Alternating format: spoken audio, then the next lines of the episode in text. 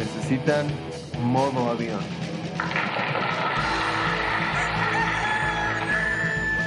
Hemos tenido un despegue exitoso. Así que mientras los transportamos, les comentaremos lo que les espera.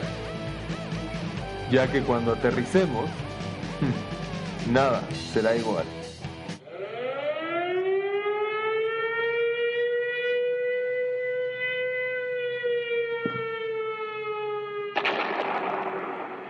Bienvenidos, les habla su capitán, Pani.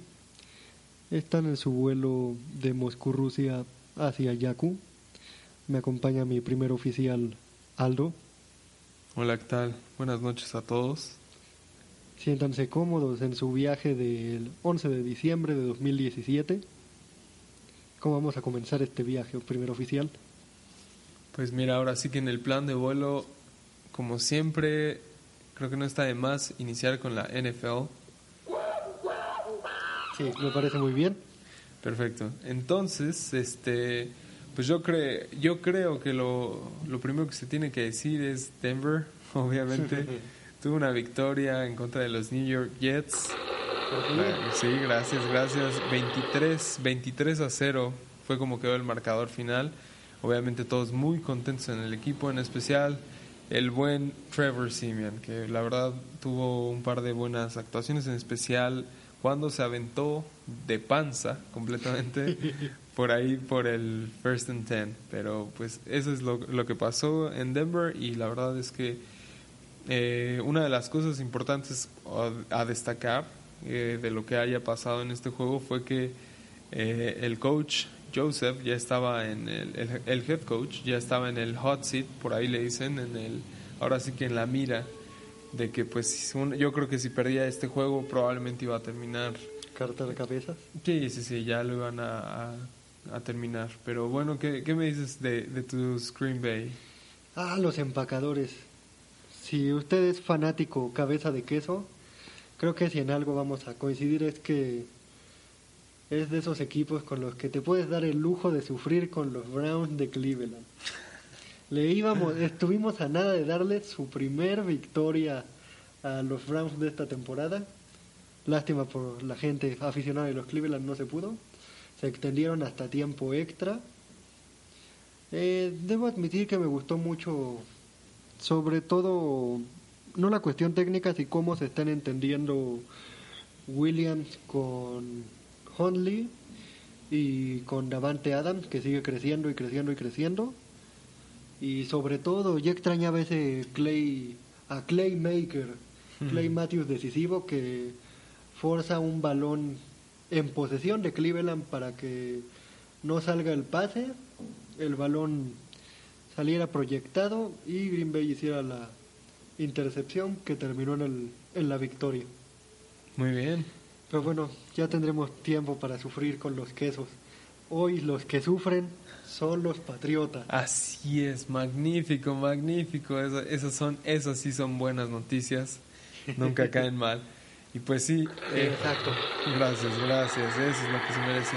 Felicidades a los delfines. Pues eh, justo, justo eh, el buen capitán Pan y yo estábamos viendo durante, antes de iniciar el vuelo, cómo terminaba el juego de, de, Patriots contra los Dolphins.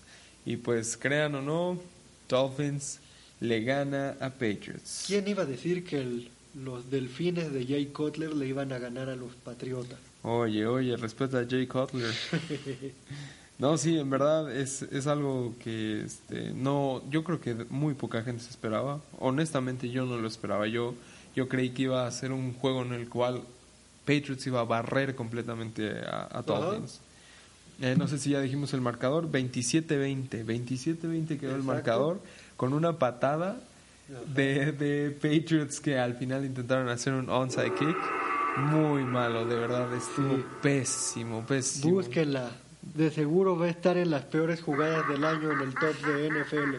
Va a estar en las de esta semana y las del año, lo apuesto. Sí, honestamente se vio como esas el pateador se quiso ver muy cool, así como de, este, sí, nos estamos reuniendo todos y de pronto, oh, pateo la bola, no pasa algo, soy super cool. La verdad es que no te salió, no te salió, salió pésimo eso. Pues bueno, Eh, dato curioso, me lo estabas comentando por ahí la otra vez. Eh, decías que desde 1991 Desde 1991 los Patriotas no se echaban un partido sin completar a ninguna tercera oportunidad. Y hoy sucedió 0 de 10 terceras oportunidades convertidas para Brady y compañía. Ay, increíble. Pues bueno, por ahí este no lo, no, no lo habíamos comentado, pero eh, fue justamente el juego en el que Gronk estaba suspendido. Ajá. Una suspensión que debido a, a lo que pasó en, en el juego de Patriots de la semana pasada. Pero bueno, creo que es suficiente de Patriots y nos vamos ahora con Steelers. Sí, el- del otro lado de la cabeza de la americana, que mira, muchos dicen que los Steelers están ganando feo, pero están ganando. Creo que eso es al final lo que importa, ¿no? Exacto, o sea, Bueno, no, no como Patriots, que quede claro, no, no desinflando balones ni comprando referees, pero, exacto. Ni haciendo, inventando la Tuck Rule. pero pues sí, Steelers, eh, la verdad es que en un juego, para Sí. los que lo hayan visto, muy, muy bueno. La, def- la línea ofensiva está tremenda. Sí. Hubo una jugada donde, por uno de los muchos castigos que le marcan a Steelers en todos de sus muchos partidos, eh, están en una tercera y quince y literal la línea ofensiva se aguanta hasta que Big Ben encuentra a alguien para deshacerse del balón. Sí, por ahí, cuando yo, cuando yo estaba jugando fútbol, bien decía nuestro coach de perímetro, lo- las buenas defensas, buenos perímetros resisten 3, 4 segundos. Cin- más de 5 para arriba es ya no puedes contener por mucho lo que quieras el pase. Y eso de quién habla bien, pues obviamente de una línea ofensiva que bien lo decías, Exacto. o sea, tú dale 5 segundos a cualquier quarterback o a cuasi- casi cualquier quarterback y, y te va te va a entregar un, un pase completo probablemente de, de un primero y 10. Es muy probable, ¿no? Es, es muy difícil que, que tanto tiempo pueda resistir el perímetro eh, a los receptores. Sí. Y qué mejor eh, victoria para los Steelers por un punto según yo. Así Eh, es. Un partido muy cardíaco, con partido muy, muy glorificado para los Steelers, porque se coronan en su división con su gran rival, contra su gran rival de división. Mm. Y aparte estaba leyendo hoy en la mañana, Big Ben es el primer quarterback en toda la historia en hacer tres partidos con más de 500 yardas. Y el de ayer fue uno de esos. Wow. Fue literal partidazo para los acereros. Y ya son los primeros campeones de la americana. Se esperaba que los Patriotas fueran hoy. Y va a estar muy interesante la próxima semana porque va a ser el ensayo de la final de conferencia, si es que no pasa ninguna sorpresa. Los Patriotas van a visitar a los acereros. Wow, eh, algo que no se deben de perder por ahí. Sí, va a ser...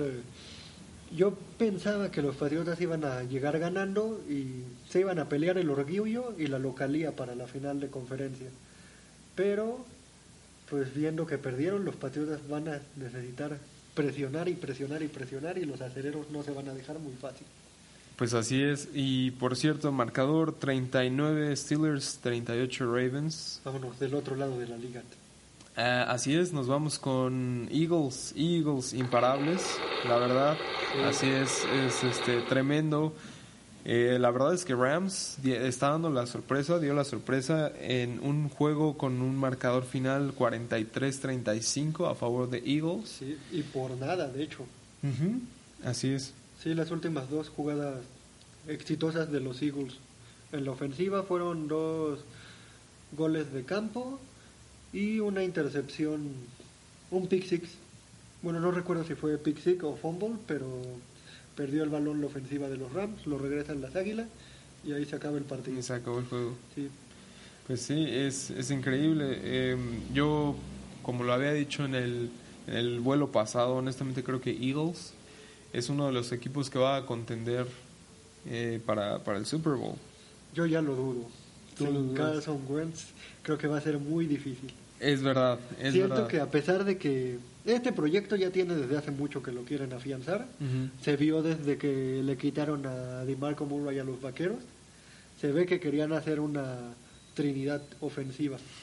Estable, no le salió hasta con Carson Wentz que llegaron a equilibrar las cosas.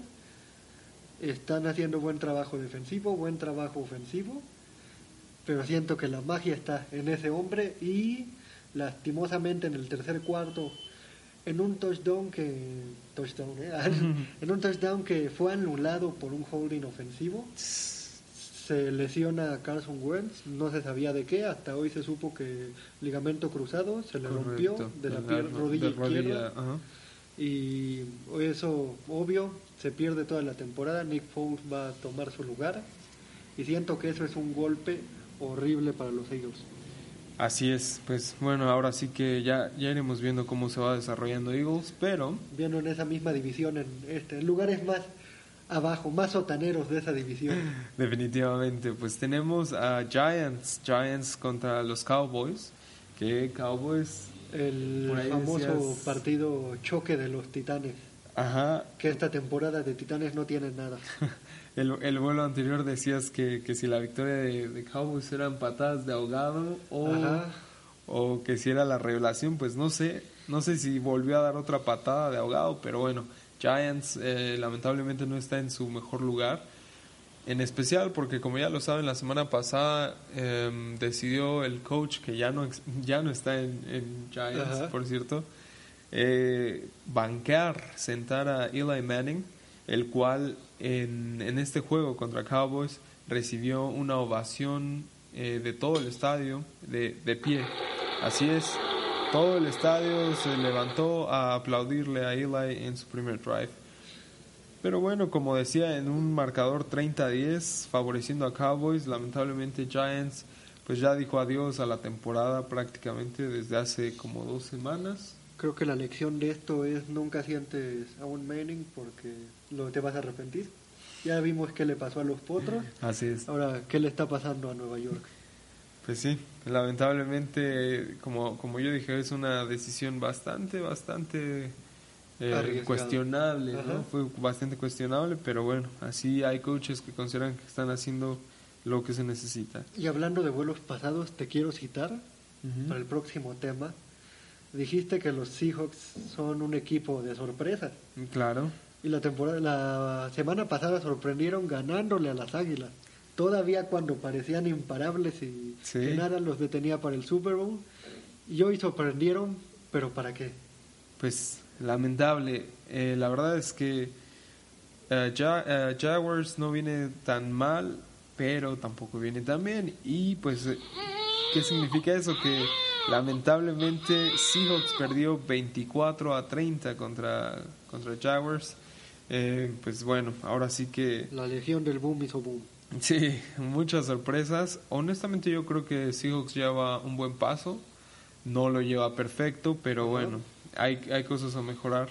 Va a estar bueno ese asunto que después vamos a ver en el Playoff Picture. El último partido que queremos hablar es Panteras, ¿verdad? Así es, eh, Cam, o Cam contra Vikings, Sí. que hablando de, de buenos pasos, yo también creo que aparte de Seahawks, Panthers lleva un buen paso y bueno, Sí. Cam Newton, la verdad es que hizo una jugada magnífica, este Esa fue la carrera. Ajá. Sí, claro, una carrera de me parece 60 yardas y que bastó con un movimiento de pierna y de cadera para que el safety se fuera completamente hacia el otro lado, no alcanzara a regresar al tacleo y fue la ganancia de, de- de Cam, demostrando gran atletismo. No, no, no, adelante. no. que sigo insistiendo que esa división de la NFC va a dar sorpresitas y corajes en la última semana. Sí, sí, definitivamente. Pero hablando de sorpresitas y corajes, digamos el Playoff Picture de una vez. Pues, ¿gustas hacerme los honores, por favor? ¿O cómo le hacemos? Sí, me parece adecuado que empieces tú con lo que sé. Con el NFC, ¿correcto? Con la nacional, como le Exacto. acá. Y del NFC. Perfecto, esa es la introducción que necesitaba. Pues bueno, en los divisionales, que sería lo, lo como empiezan los playoffs, pues ya tenemos de un lado a Philly con un récord de 11-2 y del otro lado tenemos a los eh, Vikings de Minnesota con un récord de 10-3. Ok, están, este, Philly está esperando a Atlanta si es que ellos ganan su juego contra los Rams o puede ser el ganador entre Indianapolis y eh, eh, perdón entre Indianapolis entre los Saints de New Orleans y las Panteras de Carolina ¿ok? del otro lado Minnesota está esperando o que gane LA Rams o una vez más al ganador de Panthers y de Saints. Honestamente, y yo voy a soltar una predicción, si me lo permites, yo creo que honestamente va a ser lo, eh, las Águilas de Filadelfia contra Atlanta y va a ser Minnesota contra em, Panthers. Así van a, es los divisionales que yo creo que van a ser, como van a ser. Pero bueno, por ahí lo que le llaman in the hunt o, o todavía con la esperanza de llegar a los playoffs están Seahawks, que puede tener un buen juego, Detroit, que lo veo difícil, Green Bay, que puede dar la sorpresa. Necesita un milagro, Green Bay. Así es, y Dallas y Arizona, pues honestamente ya no. Necesita tres domingos milagrosos. Los próximos tres domingos necesita que sean milagrosos para pasar. Así es. Pues bueno, equipos eliminados, Redskins, Tampa Bay, Chicago Bears, San Francisco y New York Giants con un récord el peor de la NFC de dos ganados, 11 perdidos. Y nos vamos rapidísimo a la americana. Así es. Pittsburgh está encabezando la americana, tiene su partido, bueno, hasta el momento tiene su semanita de descanso con un récord de 11-2. Nueva Inglaterra lo iba a empatar hoy, pero cosas de la vida, Jay Cutler nunca sabes cuándo te va a ganar un partido. Jay Cutler. Eh, por la por la por la por la perdón, perdón. Em, la división. Me perdí un poco. Sí, este, por la división sur de la americana la encabezan los Jaguares y la división oeste la, la encabezan los jefes. Pero ojo ahí, ojo ahí, porque los jefes tienen el mismo récord que Baltimore y los cargadores de San Diego. También andan en la puja los Bills de Buffalo que tienen rato sin probar playoffs y los Titanes de Tennessee que tienen un partido interesante la próxima semana, ahora que lo recuerdo. Ok. Eh, Ahorita les digo con quién van. Ah, no. Le va contra San Francisco. ya veremos qué pasa con la era Garopolo. Pero bueno, básicamente las cabezas son los acereros y los patriotas. Y la próxima semana se decide, a mi parecer, dónde se juega la final de conferencia. Okay. Sí, en Pittsburgh o en Foxborough. En Foxborough. Ok, pues perfecto. Nada más, lamentablemente, por ahí andan mis Denver Broncos eliminados ya. Bueno, no tan al sótano porque le sirve de cama, de colchón los Browns. E Indianapolis. Ventajas de estar en la americana. pues sí. Muy bien, ahora pasándonos de, de los Estados Unidos de América a los Estados Unidos mexicanos, pues Toluca, um, Tec Toluca campeón nacional, así como lo escuchan y como, como yo lo había comentado en el vuelo pasado, pues bueno, se enfrentaron a los Pumas en la congeladora y vaya que les funcionó, los, los congelaron literalmente. La verdad es que no fue un marcador en el cual este, haya, haya habido una desventaja grande, literalmente solo fue por un punto, pero bueno, lo importante a destacar aquí es que fue un gran partido en el cual Toluca se, se, consagra como el campeón de campeones. Campeón con ADEP y campeón eh, a, nivel, a nivel nacional. Y pues bueno, no olvidemos que todavía falta un juego más en el cual va a ser eh, una selección con ADEIP. Todos los, todos los, los que se consideren los mejores jugadores de CONADEIP van a enfrentar al equipo de las barras y las estrellas en un juego eh, por ahora sí que le llaman un tazón tazón este, azteca. Por ahí. El famoso tazón azteca. Bueno, de hecho el tazón azteca es el de, de Onefa. Oh. Sí. Muy bien, pues eso fue en el fútbol nacional o en el fútbol americano nacional. Y pues, ¿qué, qué es lo que sigue, mi buen González? Vámonos a ese deporte donde patean, 11 hombres patean un balón, Ok. que para mí es más poético que eso, pero para muchos es eso. Eh, Tigres campeón, para mí muy sorpresivo, yo creía que Mohamed sí iba a romper esa pequeña rachita de 7 años que tiene el Monterrey de perder, pero también hablamos de que se enfrentaba contra el Tuca, un técnico que ya tiene seis títulos de liga en México, ya comparte ese trono con Bucetic. Y también hablamos del Tuca que ya tiene su historial de campeonatos muy bien marcado y de finales perdidas por nada, sobre todo con el América hace poco, con las Chivas la temporada pasada y con el América igual hace un par de años por corajes justamente frente a Mohamed. Y creo que el villano literal es el famoso Avilés Hurtado, estrella del Monterrey. Por ahí del minuto noven, no, este, ochenta y tantos, setenta y tantos, tuvo el penal del empate para alargar Sí, el partido y lo 70 y voló. algo. Es correcto. Sí, villanazo y felicidades a los que sean tigres. Mira, aunque yo, yo quisiera comentar algo acerca de eso. No sé si lo viste, pero el penal, digo, yo no soy experto en soccer, pero literalmente no, no lo tocó, ni siquiera estuvo cerca de Sí, tocar. también se me hizo muy, muy riguroso. No, es que eso no Sí. es riguroso, eso Ajá. fue un, un error Exacto. Que, que hubiera cambiado probablemente el... El alargue, más rating Pues, y todo quién sabe, como claro. se dice. Así es, entonces, que, que no les sorprenda que deporten al jugador que voló el penal por ahí, pero... No creo, tiene respaldo del equipo. Muy bien, eh, pues en otras noticias vamos a hablar del guapo de guapos, e- Ajá. ese don guapo que también me cae.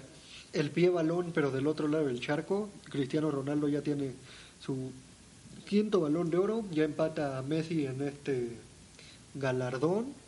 Qué bueno, no soporto a Messi. Muy merecido a, a mi parecer. Muchos dicen que Messi ahorita, bueno, está la puja de que Messi tenía más goles y eso, pero a fin de cuentas solo le sirvió para la Copa del Rey. Liga y Champions se la llevó Cristiano. Y me parece muy curioso que digan Messi tiene más goles porque hace seis temporadas es lo que los fanáticos como yo de Cristiano Ronaldo decíamos, Cristiano tiene más goles. Ah, pero Messi tiene tal y tal título. Es lo mismo, pero nunca van a estar conformes. Eh, muy merecido porque hizo una cosa monstruosa en esta Champions. Inclusive en la actual ya hizo una cosa monstruosa en fase de grupos, anotó en todos los partidos, algo jamás hecho. Y pues que Messi siga, si quiere el balón de oro la próxima temporada, que siga como va, pero concentrándose en los títulos, algo que le costó muchísimo a Cristiano Ronaldo hacer. Y para cerrar ya los deportes, Bueno, Hablando- casi, ah, casi, ¿sí? casi. Eh, para cerrar eh, deportes, yo creo que un poco más eh, refiriéndose al soccer, porque bueno, en la NBA o la. NBA estuvo en. México. Ajá. Si mal no, no recuerdo, estuvo el 7, el, el jueves 7 y el sábado 9 de diciembre. Eh, pero no estoy seguro. Eh, Los Nets de Brooklyn estuvieron los dos partidos de local. es correcto, sí, así es. Y pues bueno, la verdad es que también no, no tuve la oportunidad de ver los juegos, pero pues ahora sí que solo para dejar la nota ahí de que estuvo la NBA en México. Yo debo admitir que si solo sigo la NBA en playoff, porque es muy difícil aguantarle el paso a ese deporte siendo aficionado, a mi parecer. Sí, pues la verdad es que yo no podría decir mucho acerca de ese deporte, pero eh, ahora la siguiente cuestión es un poco más refiriéndose a los atletas rusos, en específico todos los que eh, fueron baneados debido a, a lo que se maneja como dopaje eh, a nivel federal o a nivel nacional que, que fue promovido por el Estado ruso y que bueno, de esa forma se supone que se encontraron las pruebas y pues bueno,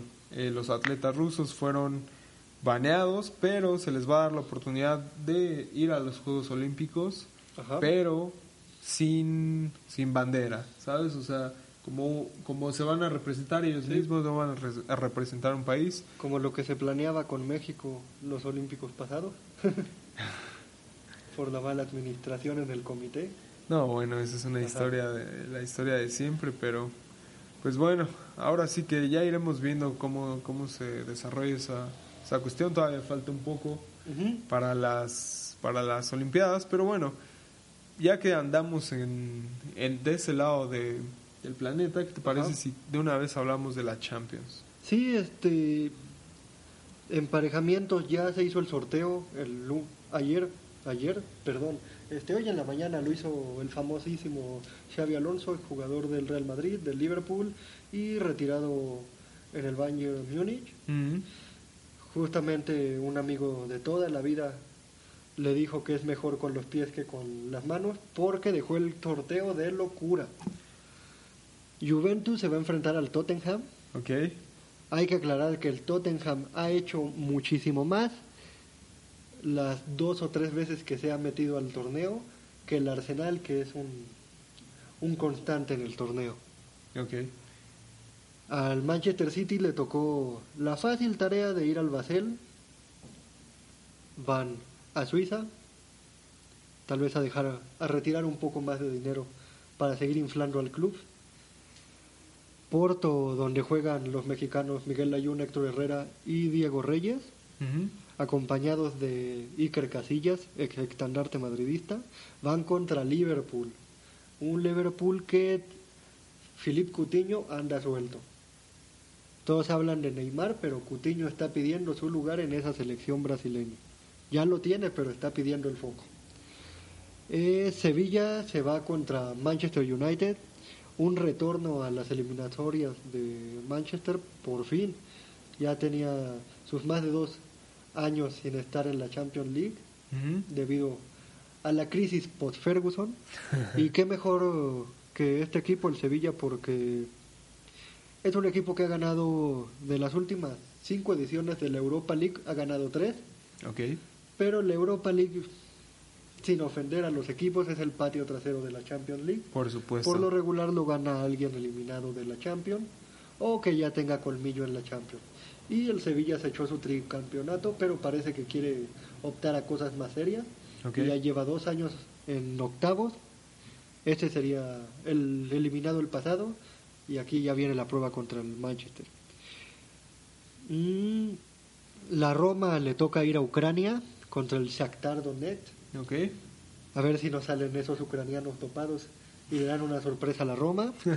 El Bayern igual se va fácil a Turquía contra el Besiktas. ajá, Y los que van a acaparar esta jornada, el Real Madrid va contra el PSG, duelo de billetazos. Y el Barcelona va contra el Chelsea. Un clásico moderno, a decir verdad, ya tiene 17 años este enfrentamiento. ok, Obrevazo, Figo ganando último minuto, Iniesta ganando último minuto, Fernando Torres marcando el gol que eliminaba al Barça para llegar a la final. Sin fin de historias que van a continuar en este enfrentamiento. Los enfrentamientos se van a dar a mitades de febrero y a mitades de marzo. ok, pues Ahí los estaremos comentando. perfecto, muy bien. Así va a estar. Explosión eso. de emociones. Perfecto. Bueno, pues ahora eh, creo que vamos ya a salir de, de los deportes. Una, también- hacer una escala técnica. Así vamos a hacer una escala técnica. Entonces, pues bueno, los dejamos con un poco de música para que- sus oídos. Hay que checar eh, las falanges porque como que algo, algo, hay una fuga por ahí. Muy bien. Pues bueno, esperemos que no tarde mucho aquí el buen capitán. Creo que está teniendo dificultades, pero pues ya estaremos de regreso. Por su seguridad, manténganse alejado de las ventanas abiertas. La despresurización lo puede llevar a Rusia 2018 antes de lo previsto. Ya hemos tenido casos estadounidenses, holandeses, chilenos e italianos que no llegaron a Rusia por lo mismo. También se recomienda vigilar las manos del viajero a su lado. Cuando menos lo espere, este le puede condenar a un enfrentamiento contra Alemania en un sorteo mundialista. Modo avión. Hemos regresado de la escala técnica por fin y vamos a calmar las aguas del deporte un poco, porque como que no es muy recomendable hacer deporte a estas alturas. Te puedes caer y creo que no hay paraguas, digo paraguas. Paraguas, así Es es. que Mary Poppins es- es- viene de pasajera, viene en la tripulación. No hay paracaídas suficientes, pero ¿qué te parece si eres fan de Marvel o de los cómics? Eh, El no, primer oficial Aldo. Realmente no, ahí sí me, me agarraste en curva. Bueno, pues el capitán sí es muy fan de Marvel y sí lleva siguiendo los cómics desde su infancia y él obviamente viene siguiendo lo que le dicen el universo cinematográfico de Marvel. Eso que empezó hace nueve años, en el 2008, con la primera película de Iron Man. Yo cuando vi el tráiler dije, wow, sí lo van a hacer. Cuando vi la escena post créditos donde anunciaban que iban a juntar a los Vengadores, dije, ¿en serio van a hacer esto? Y sí lo hicieron y se extendieron a más. Ahora sí que llega a lo que parece ser su fin de su primera temporada.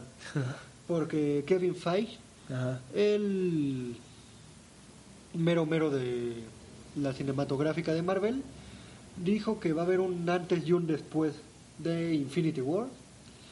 Pero ya tienen 20 películas para después, así que no es un final. Qué locura.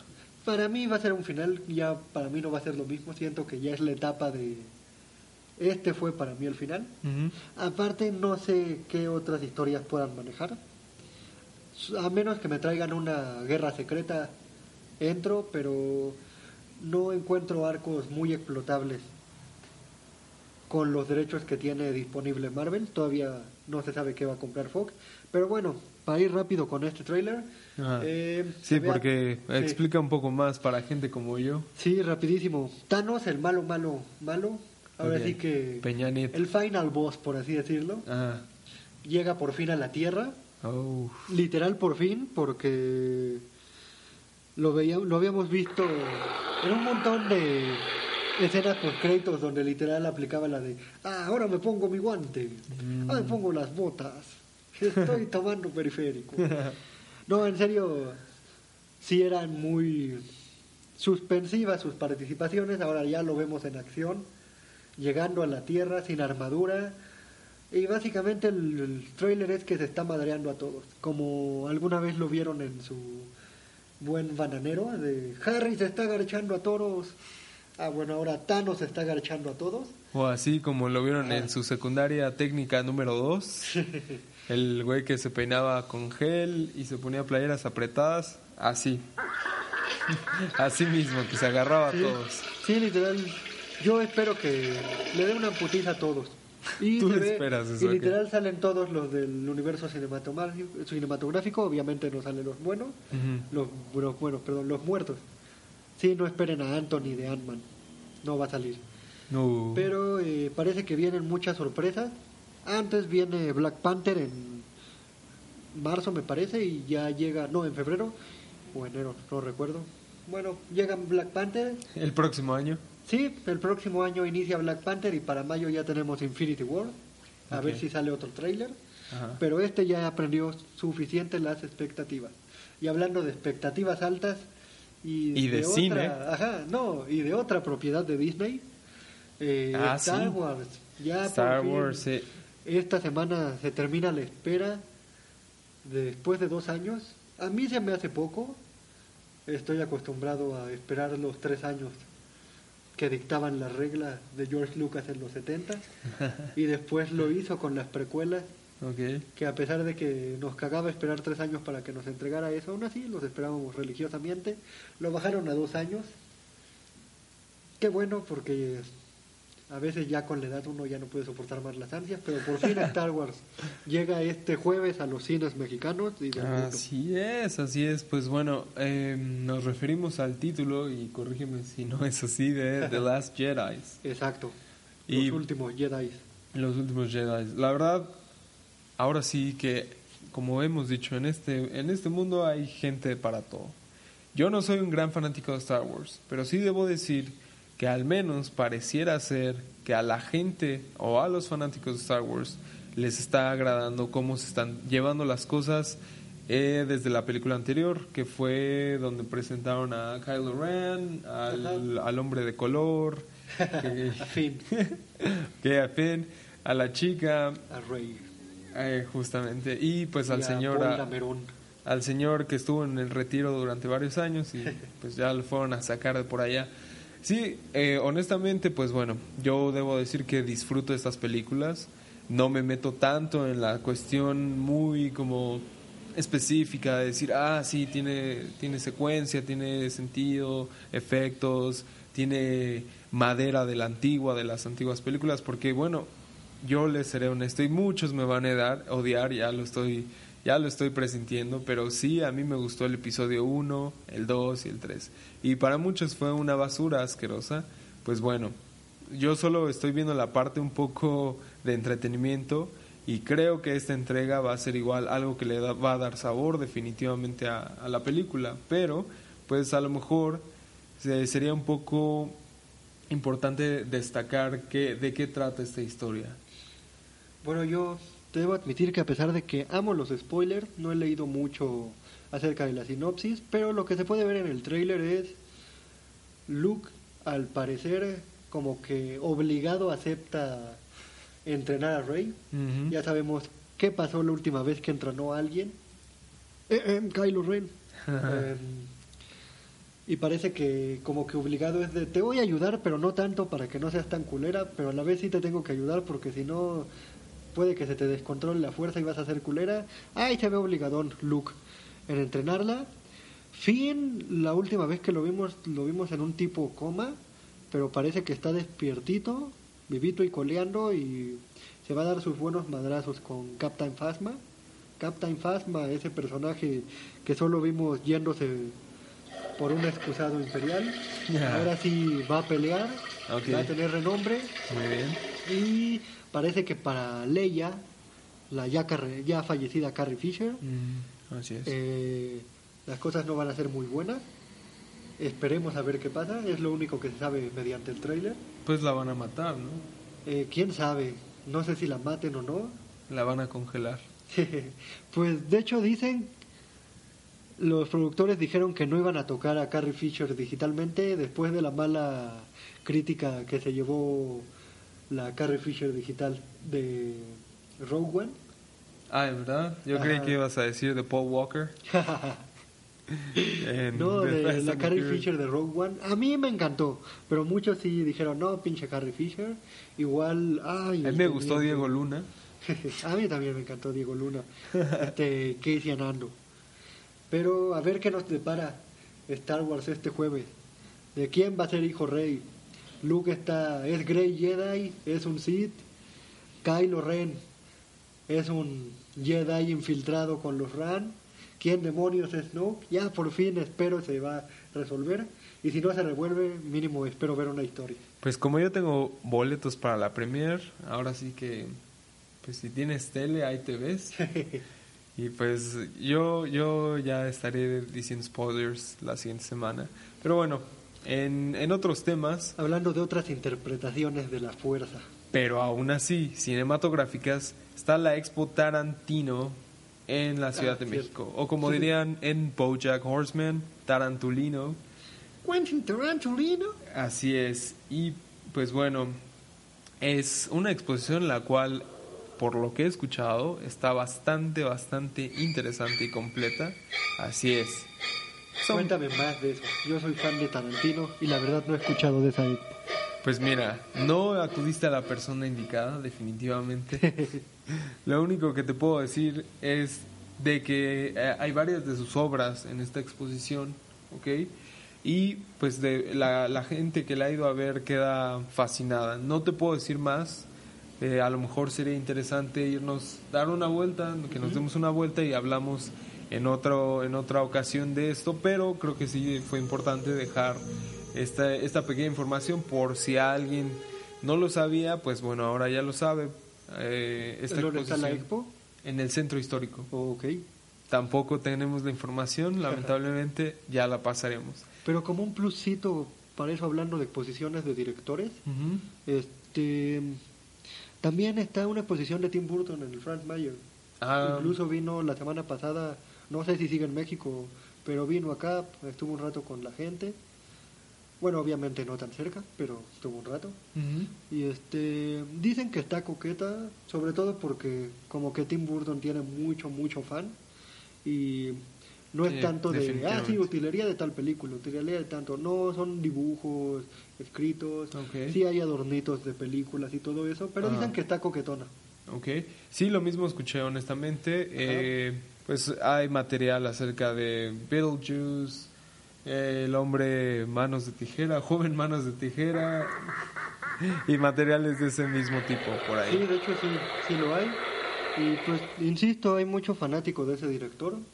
A mí me gusta mucho su época en Warner. Ya Disney, la verdad, no me ha gustado lo que ha hecho con ese director, pero en Warner me parece que tiene cosas simpáticas. Muy bien, Pero perfecto. hablando igual de cosas surrealistas y de interpretaciones diferentes de la fuerza. ¿Qué día va a ser eh, ya en un rato mañana? En, pues sí, en tres minutos, de acuerdo a, a nuestro reloj atómico, eh, va a ser 12 de diciembre y pues bueno, allá en nuestra querida y muy amada Ciudad de México se celebra lo que es el Día de la Guadalupana. Para muchos un día más, para otros tantos es una celebración de fe y de una creencia que realmente tienen um, yo, yo podría decir casi, casi inherente a, a ser mexicano. Honestamente, yo no me creo, yo me creo muy mexicano, pero yo no, yo no me creo parte de ese grupo que, que adoran o que festejan este día, el 12 de diciembre, pero bueno, es muy respetable también. Y pues bueno, ahora sí que a destacar cosas como eh, la cantidad inmensa de basura que se de- viene a dejar a la Ciudad de México, lamentablemente.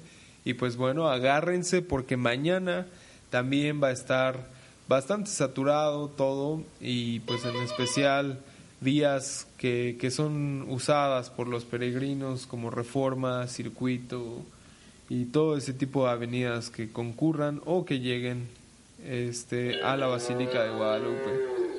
Así es que, pues bueno, eso es lo que va a pasar más o menos el día de mañana. No sé, ¿tú qué opinas de eso? Extremen precauciones. Así es, extremo. Eso les recomienda su capitán. Muy bien, pues este... Y cerrando con una noticia agradable, otro director que tiene ahí a su séquito de fans muy escondido. Guillermo del Toro por fin se le hizo siete nominaciones al Globo de Oro por su última película. The Shape of Water. Dicen que encantó en Cannes. Así es. Eh, dicen que es favorita para los Globos de Oro. Y hay que recordar que Cuarón e Iñárritu empezaron ganando el Globo de Oro para irse a los Óscares. Por lo regular, este, el que gana el Globo de Oro de director o película Tiene- gana el Oscar. Ok, ok. Lo mismo pasó con Cuarón e Iñárritu, puede pasar lo mismo con este del Toro. Ellos tres son parte del Tequila Gang, muy amigos desde desde sus inicios en el cine y parece que está rindiendo fruto el esfuerzo de los tres. Como dicen por ahí, ya solo falta el gordo. Así es. Ujú. Y qué bueno, porque yo soy muy fan de ese director. Me parece perverso. Pues bueno, eh, es momento de otra pequeña pausa. Ahí viene una patrulla de aviación. Nos, nos está pidiendo matrícula, papeles, los papeles y pues... Sí. Ok, entonces vamos a dar un, un pequeño tiempo, un, un pequeño refrigerio, no caería nada mal. Se va a subir si no traemos, a ver si no tenemos indocumentados. No, por favor. Muy bien, pues este ahí seguimos y entonces este Regresamos. regresamos. A su izquierda puede ver al guerrero Chimalí, listo para ser tripulado por cinco valientes jóvenes mexiquenses que sin dudarlo protegerán el país ante una inminente segunda venida de Godzilla. Modo avión. Muy bien, y pues estamos de regreso aquí en el vuelo que habíamos dicho que es de, de Sí, Moscú sí, revisa la turbina. Ajá. a Yucca. Muy bien, muy bien. La falange, la falange. Perfecto. Pues bueno, entonces es momento de, de esa parte en, en el podcast en el que todo se pone un poco más interesante, donde cada quien tiene un punto de vista y eso es lo importante de todo esto. Donde les recomendamos agarrar un paracaídas y salir del avión lo más pronto posible. Porque, Antes de cualquier persona llegue otra vez a la presidencia. sí, porque esto en 2018 se va a poner sabroso y justamente estamos hablando de, eh, pues bueno, lo que van a ser las elecciones, como ya lo hemos dicho, más importantes en la historia de nuestro país. Todo lo que, no solo por el hecho histórico eh, de, de cuántos puestos y cargos de, públicos se van a estar, eh, por los cuales se van a estar votando, pero por lo que significa. Puede justamente haber un cambio, y yo sí lo creo, pase lo que pase, quede el dinosaurio asqueroso y los monos del PRI, o hay un cambio hacia otra corriente, definitivamente es un parteaguas en la historia de México. Yo sí creo que va a haber un, un cambio notable, sea para bien o sea para mal. Esperemos, como todos, y yo creo que todos tenemos la misma idea, que sea para bien en lugar de para mal, pero bueno, eh, pues como ya muchos saben, y si no aquí se los decimos, eh, el candidato para el frente ya está muy claro, y es el, el bebé Es Anaya. el niño Anaya. Y pues bueno, todavía no se, no se sabe el de Morena, pero pues la verdad es que creo Claro que se sabe, que desde es hace muy, 18 años. desde hace 18 años es muy obvio. El señor Obrador. Y por, por la parte del PRI tenemos a los que a unos le dicen MID y otros que le dicen MEADE o... Sí, de hecho yo ya estoy muy emocionado porque ya, ya empezaron ya empezaron los putazos. A mi prácticamente. parecer sí, ya empezaron los putazos, ya...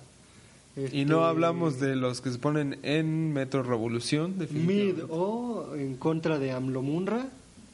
Vamos a tener una gran este un gran performance de los Thundercats en las elecciones, que es donde yo creo que van a haber van a estar los putazos entre Mid y AMLO.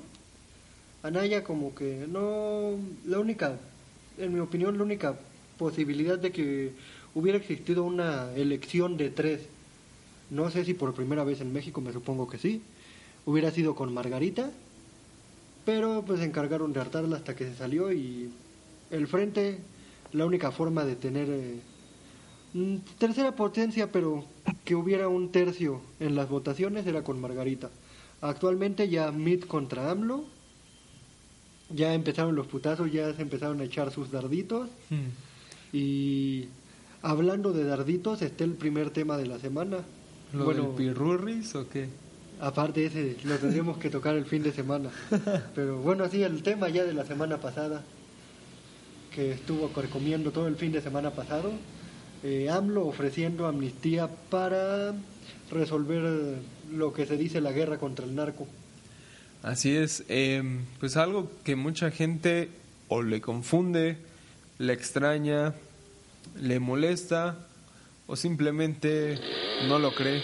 Es una situación un poco eh, compleja, como siempre, honestamente, pero bueno, en, en pocas palabras, AMLO lo que intenta poner en la mesa como opción es el justamente, como por decir algo, un- una tipo tregua entre el crimen organizado, la sociedad civil, las fuerzas eh, policíacas, para que pues lo que todo el mundo ha estado criticando, la guerra, las desapariciones, las matanzas, y pues bueno, al final eh, yo sí soy de una opinión y de que opciones puede haber muchas o ideas, pero lo importante de una idea es cómo se va a ejecutar, cuáles son los pros, cuáles son los contras, el camino que se va a seguir, el, todo, todo el proceso que va a llevar esa opción. Y obviamente, antes de llevarla más allá, que solo sea una idea u opción, o de que ya sea un hecho, se debe de analizar y evaluar todos los factores que van a involucrarse, todas las variables que se puedan tener en mente y pues al final ahora sí que checar si, y ver si conviene, si nos conviene o si no nos conviene. Pero bueno. Yo opino que es una prueba más de que a AMLO se le trata con doble rasero. Si esto lo hubiera dicho Peña Nieto, Mid o Anaya, se lo hubiera propuesto por el frente, ya lo estarían linchando. Es más, dudo de que existiría, siguiera vivo. Hmm. Pero yo opino que el séquito, no de decir los seguidores de los que apoyan a Andrés Manuel López Obrador, Ackerman, Salmerón, eh, Taibo II, sí apuestan mucho a lo de que como ven un cambio en él, no, no se dedican a, a cuestionarlo, sino solo apoyarlo. Y siento que ahí es la parte del doble rasero. En mi opinión, lo de la amnistía para mí es inviable.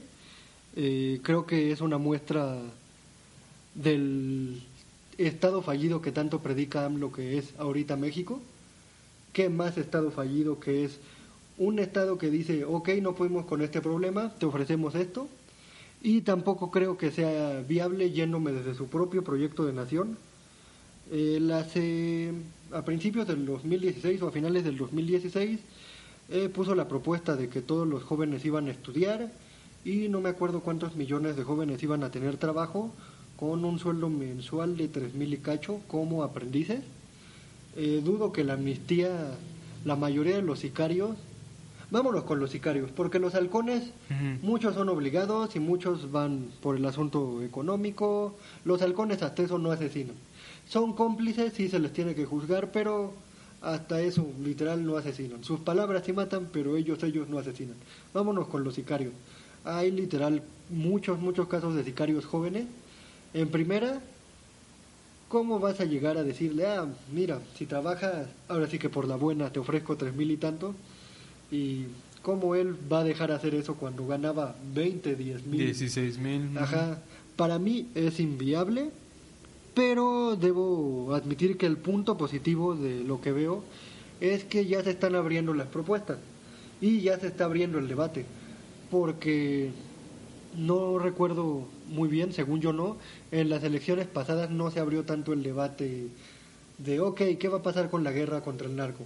Simplemente se aplicaron las promesas de sí, se va a seguir con la, em, con la estrategia de tratar al crimen organizado por medio del ejército, Ahora creo que ya va a haber un debate, va a haber más propuestas, va a haber variedad y creo que con esta se puede abrir. Ya no nos puede llegar a, ah, sí, paulatinamente vamos a quitar al ejército de las calles, o ah, sí, vamos a reforzar a la policía, ya se hizo, fue el AFI, falló.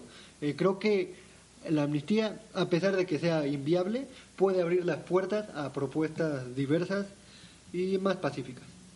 Pues justo, de hecho, tocaste un tema importante que, que el hecho de que paulatinamente se iba a meter a las Fuerzas Armadas al, a los cuarteles, pues bueno, eso fue lo que se, que se estableció al inicio del sexenio de Peña Nieto y pues bueno, vemos que ahora hasta una ley de seguridad interior quieren reformar. Otro ejemplo del doble rasero de AMLO. En su proyecto de nación, o no recuerdo si cuando dijo de la amnistía, habló de un mando único que solo le va a servir al presidente y dice, no hay que preocuparse porque yo no lo voy a usar contra el pueblo. Doble rasero. Pues bueno, eso eso fue de, por de un lado lo de el tema en México. Ahora si nos vamos Ustedes opinen, miéntenos la madre. Así es, Díganos dónde estrellar el avión. Ah, no, eso ya no se permite. no, ya está muy muy controlado. Pero bueno, ahora eh, yéndonos un poco del otro lado del mundo, estamos viendo una tensión política muy grande en la parte de Israel, en la franja de Gaza. ¿Y por qué? Bueno, porque resulta que ahora, así es como se escuchó ahí mismo, en la Tierra Santa, en la Tierra Santa donde tres de las religiones monoteístas más grandes de la tierra. Sí, de la cultura mundial, por así decirlo. eh, con- eh, yo no sé si lo dije, pero bueno, convergen. Ajá. Eh, y pues bueno, donde su prácticamente esa tierra se, se marca, se, se considera como el inicio, donde, come- eh, donde fue el auge, en fin. Pues bueno, estoy hablando del judaísmo, del cristianismo y de Islamismo. el Islam, así es.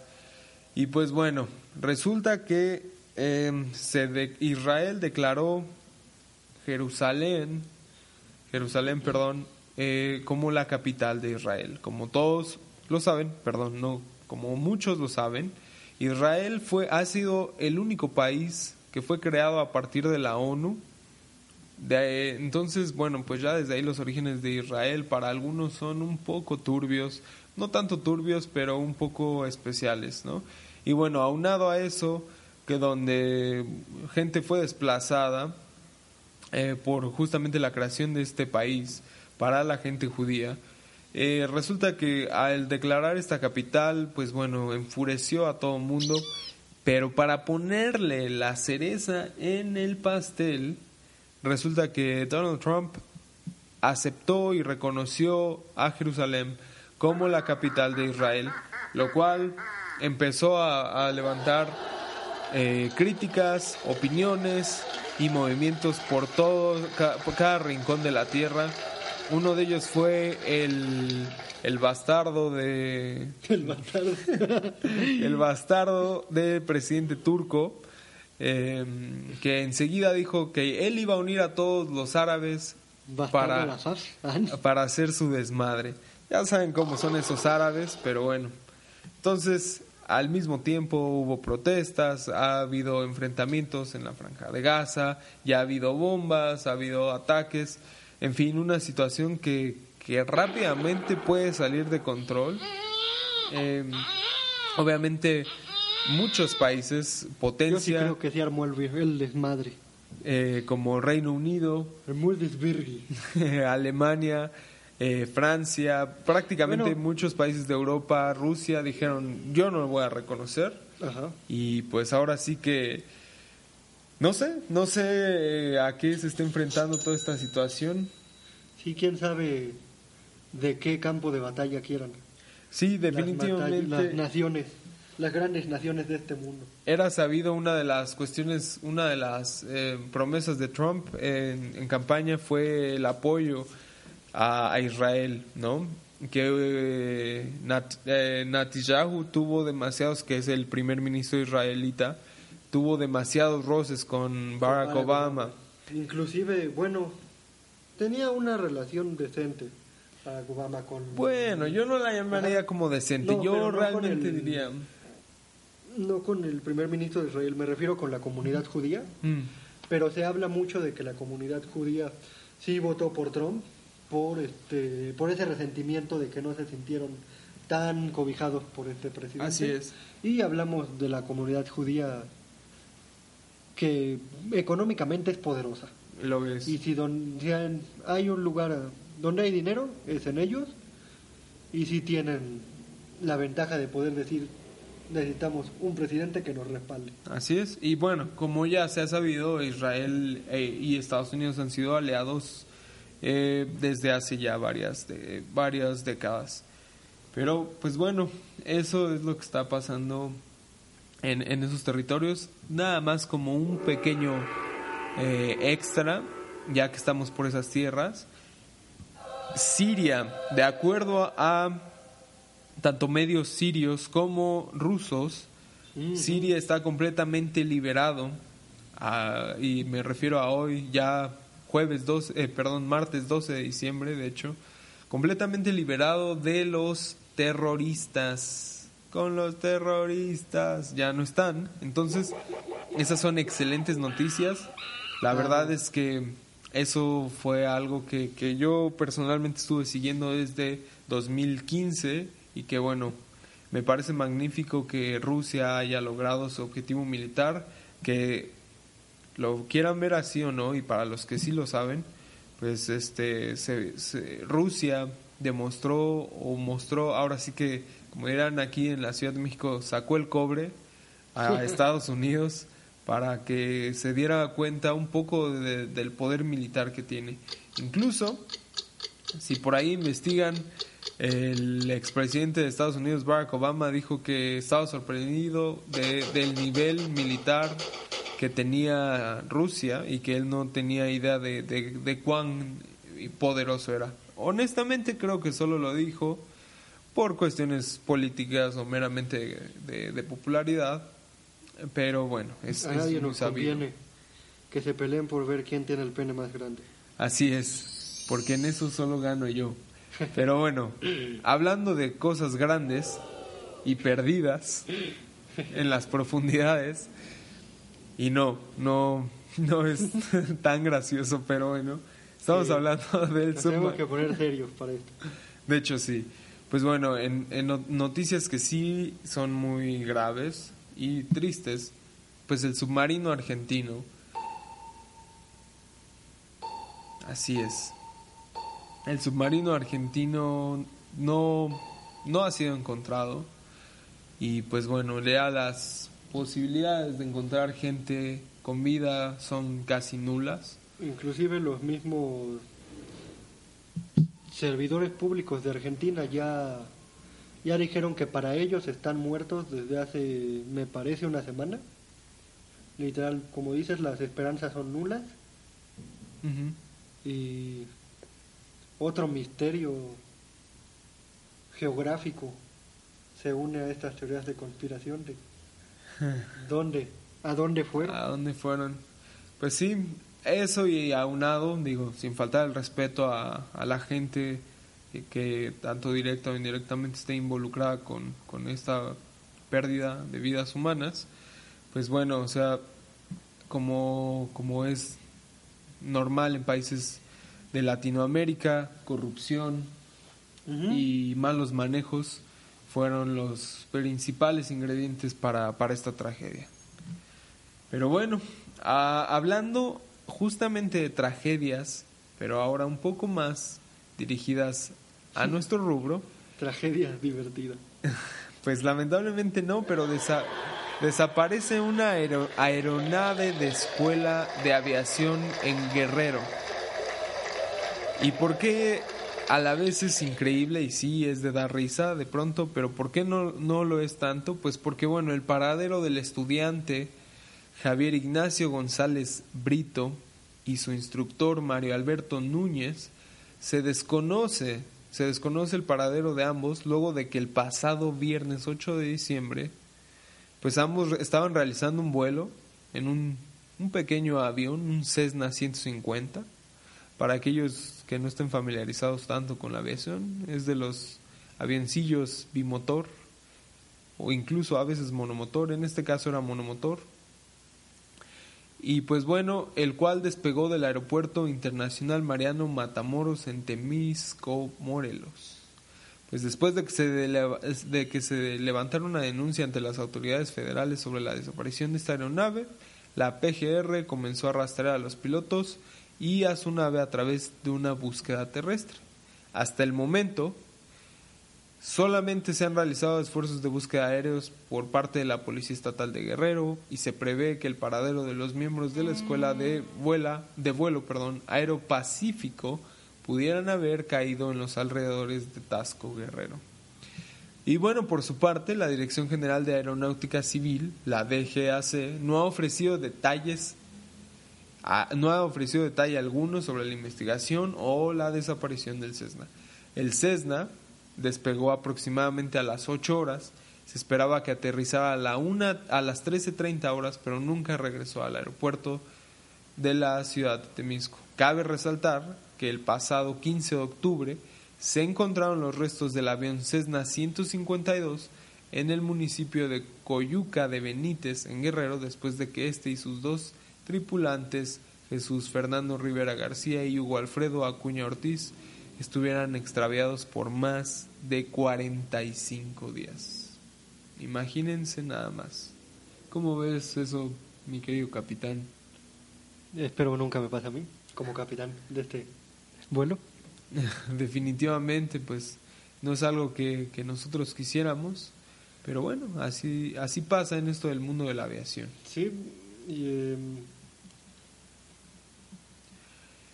Pues bueno, eh, así es. Y finalmente, como ya lo saben, la nota alemana, que Sí. nunca va a faltar, este, trata de pequeñas orcas, pero no me refiero a los animales, sino donde ahorcaban a la gente, exacto, donde la gente moría ahorcada. ¿Y a qué me refiero con estas pequeñas réplicas? Pues bueno, resulta que un, un ciudadano en, en Chemnitz, una ciudad del este de Alemania, hizo réplicas en madera de orcas pequeñas para eh, con, con un mensaje que decían reservadas para Angela Merkel y Sigma eh, Gabriel. Eh, pues bueno, la primera, como ya lo saben, Angela Merkel, la ya. La ya reelecta eh, canciller alemana y bueno Sigmar Gabriel el ministro de relaciones exteriores. Y pues bueno eh, también con mensajes como malviviente para Sigmar el ministro y momia eh, para Merkel que sí más o menos ya aparece ya sí ya da miedo si te la encuentras de noche con mensajes diciendo traidores de la patria. Entonces, bueno, esta, de hecho son réplicas, como les decía, en miniatura de lo que se eh, encontraba en las calles en 2015 eh, en las manifestaciones de Peguira. Peguida o Peguira es un movimiento eh, que surgió también en, en el este de Alemania y que se traduce como patriotas europeos patriotas en contra de la eh, islamización de pues de, del mismo, de mismo Europa, ¿no? Entonces, al final, bueno, toda esta nota, ¿por qué es relevante? Porque resulta que hay- había gente que buscaba eh, que, que se persiguiera un crimen y al final, pues un juez dictaminó que realmente no hay crimen que, que perseguir y, y pues bueno, ahora sí que si a alguien gusta puede comprar su réplica de una orca de las manifestaciones de Peguira de 2015. Eso pues fue, no, fue la nota alemana y como siempre cerramos con nuestra rota- nota random y cuál es mi buen querido Pani. sí, este, ya viene siendo hora de despegar. De que- aterrizar dirás tú. Ah, sí, perdón, de aterrizar. Es que ando manejando al revés. Te manejo lo que es hablar al revés. Te manejo lo que es el pájaro. La nota random de esta semana. Ese bomb me estaba fallando. John Bohan en el bomb me estaba fallando. En, en Australia se robaron a la muñeca sexual más cara del mundo. Sí, lo mismo pensamos. Este, curiosamente, lo que la policía opina es que era, Ya, ya están localizando aquí a Pani oh sí, la torre de control. Eh, perdón. Curiosamente, tenía dos cosas atractivas la muñeca. Una que era atractiva, la habían hecho bien, y la otra es que su precio, 3.400 dólares, así que no se sabe si fue un fanático loco, así como aquí en la Pascualita, o si fue un ladrón que se dedica al contrabando oscuro de muñecas de sexuales. muñecas sexuales. A la trata de muñecas sexuales. Pues eh, ojalá y no la maltraten. La mafia de las muñecas sexuales. Muy bien, pues eso fue todo por hoy. Eh, en nuestro vuelo de Moscú a Yaku, dijiste. Ajá. A Yaku, para los que no saben, pues es. Explícalo, por favor. El lugar de origen del rey. Ok, ya que estábamos hablando de Star Wars y del cine, pero bueno, muchas gracias por, por seguirnos y por eh, subirse a este vuelo. Una vez más, les habla el primer oficial Aldo. Y su capitán Pani. Me pueden seguir en Twitter como arroba soy Pani. Y a mí como arroba Aldo Z Esteves con SVZ. Y pues bueno, ya estamos aterrizando, así es que Yo te vi muy este inactivo en los controles, así que te ofrezco el último sonido del podcast. Ok, pues bueno, ahora sí que debido a las festividades que están por allá en la Basílica de Guadalupe, primero creo que no falta el bebé que por ahí hace sus gracias.